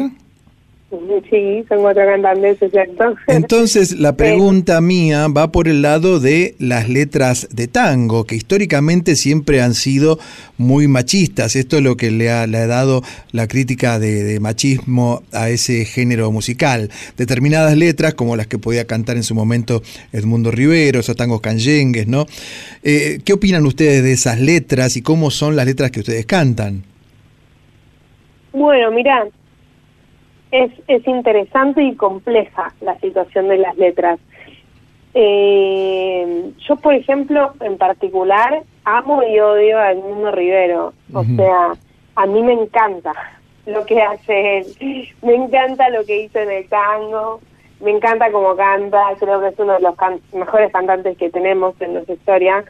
Eh, y al mismo tiempo, eh, sé que la mayoría de sus temas este hoy hoy en día básicamente ya ya medio que están prohibidos no por una cuestión este así eh, colectiva de que ya hay cosas que no causan gracia y que que ya han tenido una eh, digamos escuchar esas letras y entendés que, que hay hay cosas graves ahí no como mucha cosa misógina hay mucha violencia explícita este bueno sí, como en muchas Tortazo, cosas que- por ejemplo, ¿no? Exacto, el tortazo, o amablemente, ¿no? Que la Ujú. mata de 34 puñaladas, Claro. este, relatando un femicidio como si fuera algo como un chiste. Y eso tiene que ver en realidad, por lo menos eh, un poco la visión que tenemos nosotras es que no es que el tango en sí mismo eh, es, es machista o fue machista, sino que el tango es un, es un vehículo de, de relato popular que, que cuenta historias eh, reales, vamos a decir, historias reales en el sentido de, de la realidad de la sociedad. Entonces, vos vas escuchando tangos y vas eh, escuchando lo que pasaba en cada época, suponete. Eh, y entonces eso es maravilloso, ¿no? Que podamos tener un, una herramienta cultural que, que no solamente eh, sea una música hermosa, sino que también te cuente historias. Está buenísimo el tema de este, las historias que contaba el tango en los 20, 30, 40, eh, eran historias que en ese momento eran normales y estaban normalizadas. Este, y hoy por hoy tenemos una, una visión más crítica, por suerte, ¿no? de esas cosas y, y decimos, che, esto no está bien y mira eh, cómo podemos analizar esto que, que pasaba y que era normal. Por eso hay un tango que habla de eso, ¿no?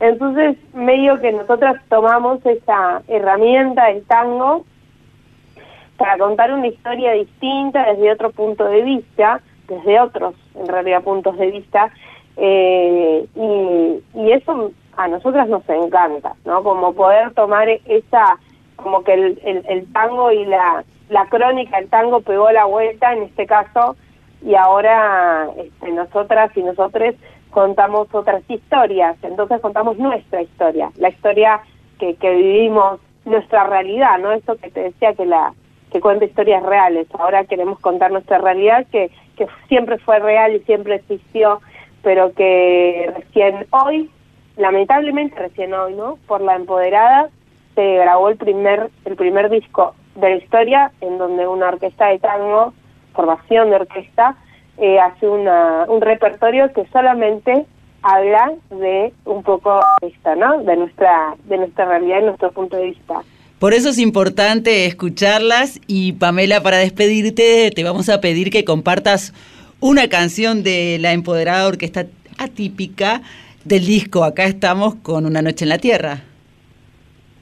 Bueno, eh, les recomiendo todo el disco, es cortito, lo pueden escuchar eh, rápidamente, pero vamos a escuchar Basta.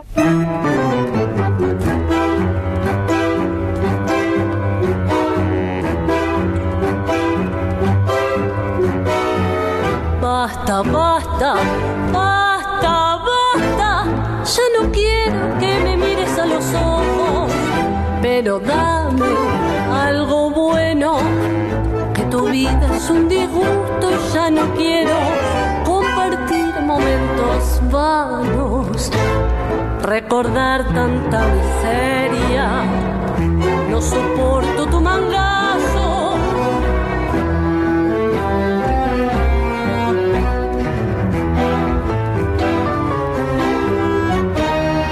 Basta, basta, no te escucho. Tus versos se perdieron en lo oscuro, pero rame tu despecho. Y ahora tengo que buscar otro consuelo. Sos un tipo rebuscado. Y no me vengas con el cuento de que las minas exageran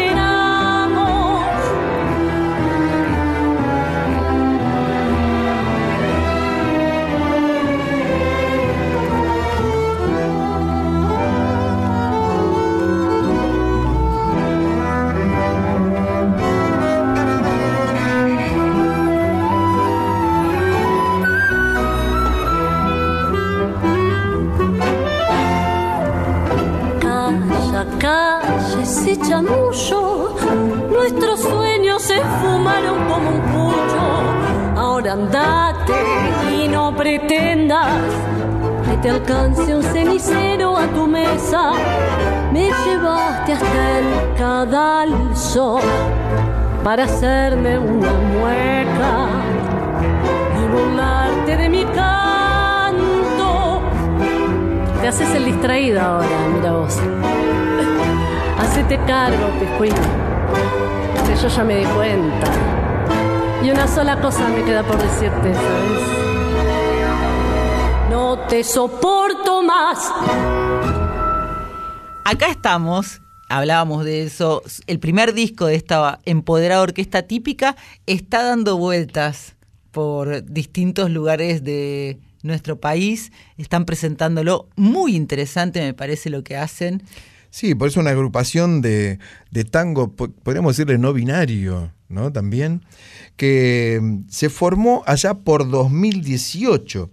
Y es un colectivo musical con perspectiva de género, por supuesto. En la actualidad tiene 22 integrantes, todas mujeres, quienes se proponen construir una identidad propia dentro del género, lo cual no es fácil como hablábamos. No, e incluso Pamela cuando explicaba, porque vos le habías preguntado acerca de que la orquesta tenía cuatro voces diferentes, cuatro cantoras, y eso le da también y le imprime una identidad diferente, porque cada una con su estilo aporta a cada canción otra mirada. A mí me, me gusta mucho lo que hacen, me gusta esta canción que ella eligió para compartir, Basta, porque quiere decir muchísimas cosas. Claro, por supuesto. Y además vamos a destacar lo que Pamela también destacaba, que es la primera, el primer disco grabado aquí en nuestro país por una orquesta Ajá. Eh, de estas características, el primer disco de tango. Es un camino arduo el que ellas han hecho, se formaron a través de una convocatoria que hicieron y quedaron las que quedaron, pero ellas están proponiendo no solamente al tango como todo lo que significa para nosotros, sino también como parte de una transformación cultural. Y en ese sentido es muy interesante cuando vos le preguntaste acerca de- de- del tango cuando era cosa de hombres y Pamela te dice que tiene una relación de amor y de odio con Edmundo Rivero, por ejemplo. Yo me pregunto si esta orquesta, la empoderada, hubiera podido existir en los años 40. No, porque hubo orquesta de señoritas, por supuesto, pero era otra cosa la orquesta de señoritas. No, no había ningún estandarte que levantar en aquel momento, ¿no? Bueno, si vamos a la historia de las cantoras de tango, a lo largo de toda nuestra historia cultural han tenido muchas dificultades, sobre todo en los primeros años. Fíjate Tita Merelo, Sí, claro. que participó, por ejemplo, del primer film solo, Sí, tango, sí, sí, sí, sí. y sin embargo tuvieron que hacerse fuertes en medio de un montón de situaciones complejas. Yo creo, perdón, eh, ya que está hablando de esto, yo creo que la primera cantante, cantora, la primera cantora de, de tangos que puso la piedra basal para asumir la condición eh, sexual de género que ella tenía fue la ñata gaucha, Susana Maizani, que incluso se vestía de gaucho para salir a cantar. Muchos veían fotos y no sabían si era un hombre, si era una mujer, y, ella fue, digamos, la precursora de todo esto. ¿eh? Y tantos años después llegan, Eduardo, estas integrantes de la empoderada orquesta típica. Y en 2022, el año pasado, su proyecto artístico fue distinguido por la legislatura de la ciudad de Buenos Aires como de interés para la promoción y defensa de los derechos de mm, las mujeres y diversidades. Por eso también es interesante. Y acá estamos, como decíamos, está presentando por distintos lugares de nuestro país.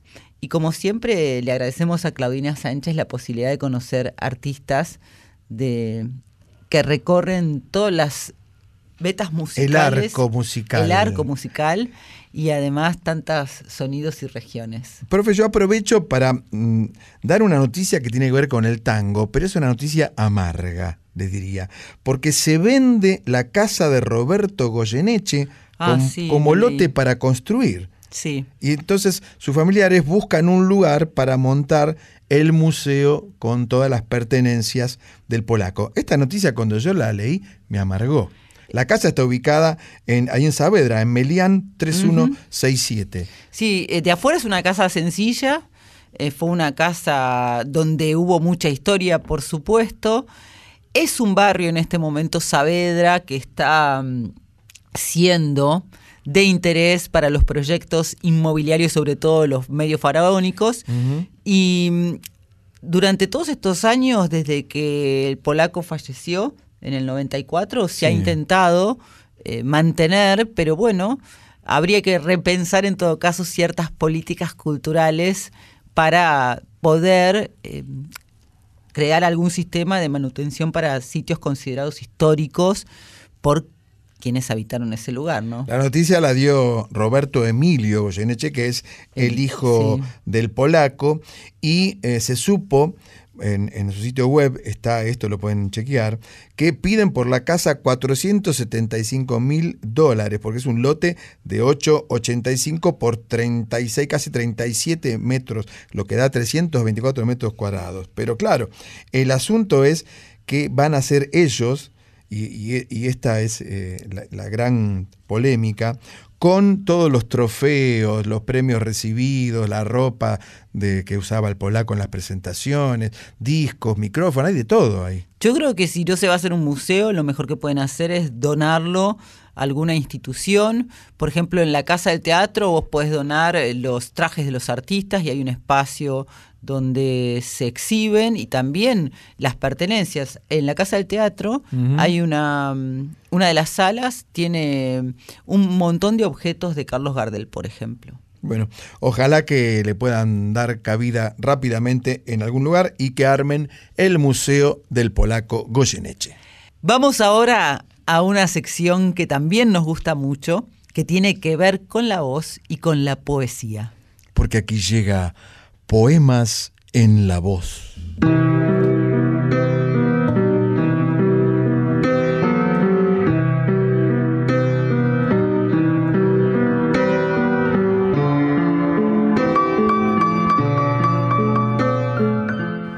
Hoy un fragmento de Lecturas de Infancia de la obra Testimonios, tercera serie de Victoria Ocampo por Marta Álvarez Molindi.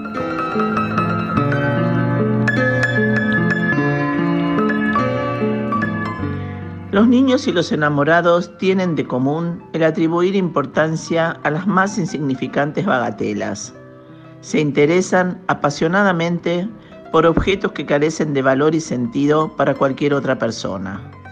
¿Cuántas veces hemos oído repetir, a propósito de un niño o de un enamorado, se entretiene con nada, o bien, se inquieta por nada?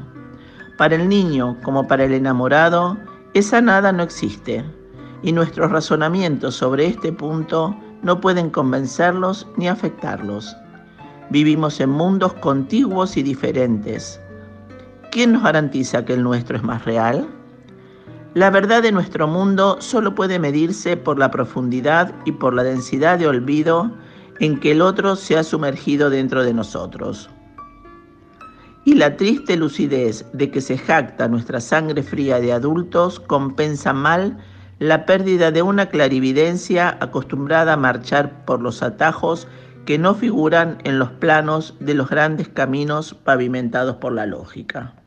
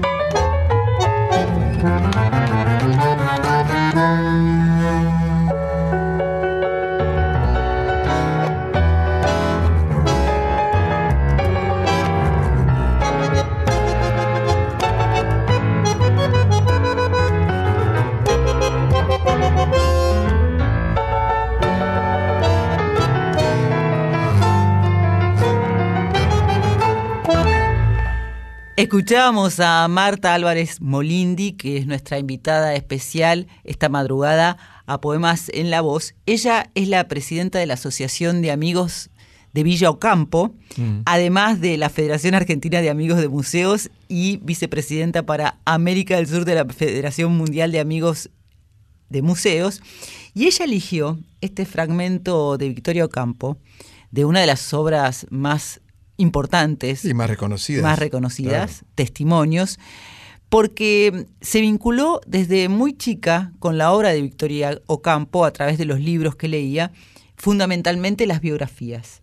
Y también está la casa de Silvina Ocampo en Mar del Plata, la hermana de Victoria Ocampo. Pero sí, es cierto eso, Villa Ocampo queda en Bécar y como Marta vive cerca, un día fue a la casa, es que estaba cerrada en ese momento porque se había incendiado, y eso reavivó su interés por Victoria Ocampo. Se están haciendo cosas lindísimas, está reabierta la casa desde hace muchísimos años ya, y la Asociación de Amigos trabaja para justamente poder hacer actividades como la del próximo sábado 26 de agosto que presentan música en Villa Ocampo con el concierto de Amalia Escobar Trío, a quien escuchábamos haciendo Milonga Casi Candombe. ¿Y dónde queda la Villa Ocampo acá en Becar? En- ¿Sabe la, la calle cuál es? Sí, en El Hortondo 1837. Bueno, me encantaría ir ahí. Así que la voy a invitar y vamos a tomar el té. ¿Cómo no? Sí, también podemos ir a degustar cosas ricas. Otra noche será varones. ¿Por qué? Y porque ya nos tenemos que despedir. Pero ustedes siempre me caen encima en el momento menos esperado. Agradecemos por la muy buena compañía. Sí, aquí que pesó a Anita Cecilia Pujals, En Con X de México. a Emanuel Yañez García, Hay sabor a ti. Tamara Limes Alamprese, Arriba el telón. Pamela Victoriano Yo soy. y Marta Álvarez Molindi. Poemas en la voz. Agradecemos a nuestros compañeros Diego Rosato. Pasa que se compró un Ford A, Diego Rosato, ¿eh? hace poco. El mago Rosato. El mago Rosato, sí. Y José Luis de Dios, que hacen la puesta en el aire A Mónica Lisi. en la operación técnica. Darío Vázquez. que siempre sube el podcast disponible en la web de Nacional Folclórica, pero también en Spotify. Violeta Epifanio. Siempre atenta a la Chuchi a subir nuestras secciones a la web de la Folclórica. Muchas gracias por acompañarnos. Seguimos toda la semana en las redes sociales. Instagram, arroba Una Noche en la Tierra FM 98.7. Facebook. Una Noche en la Tierra. Nos reencontramos, varones, la medianoche el próximo lunes, ya madrugada de martes. Nos vamos cantando y silbando. Mientras escuchamos Kimei Neuquén por Tijuana, no responde con Flavio Casanova. Que tengas una bonita semana. Y como decía el papá ventanero, sean buenos.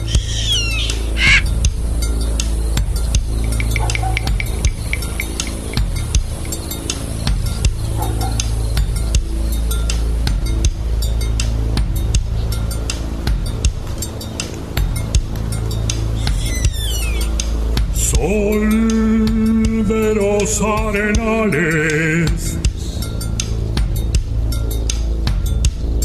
regada en sangre de un bravo saehueque. Grito que está volviendo en su desbocado otro pehuenche. Cielo la honda noche. Se oye del viento la serenata. Tu voz la luna prende en la negra simba de mi araucana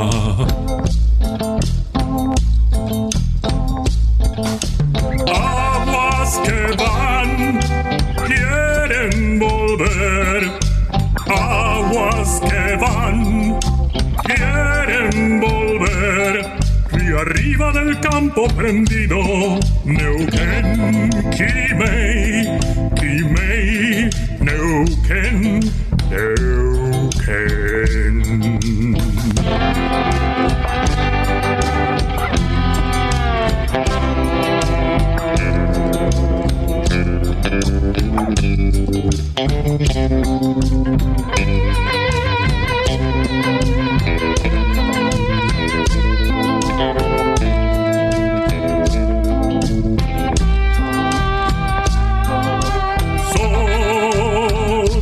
se está gastando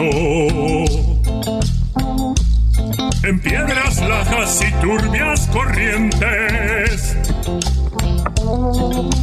Beso la sombra india que vuelve crecida de un sueño verde.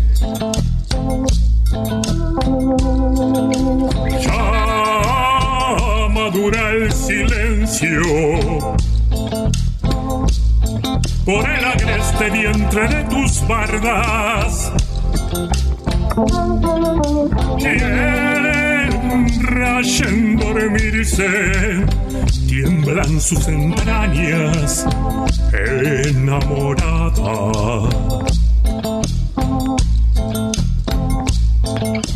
Aguas que van, quieren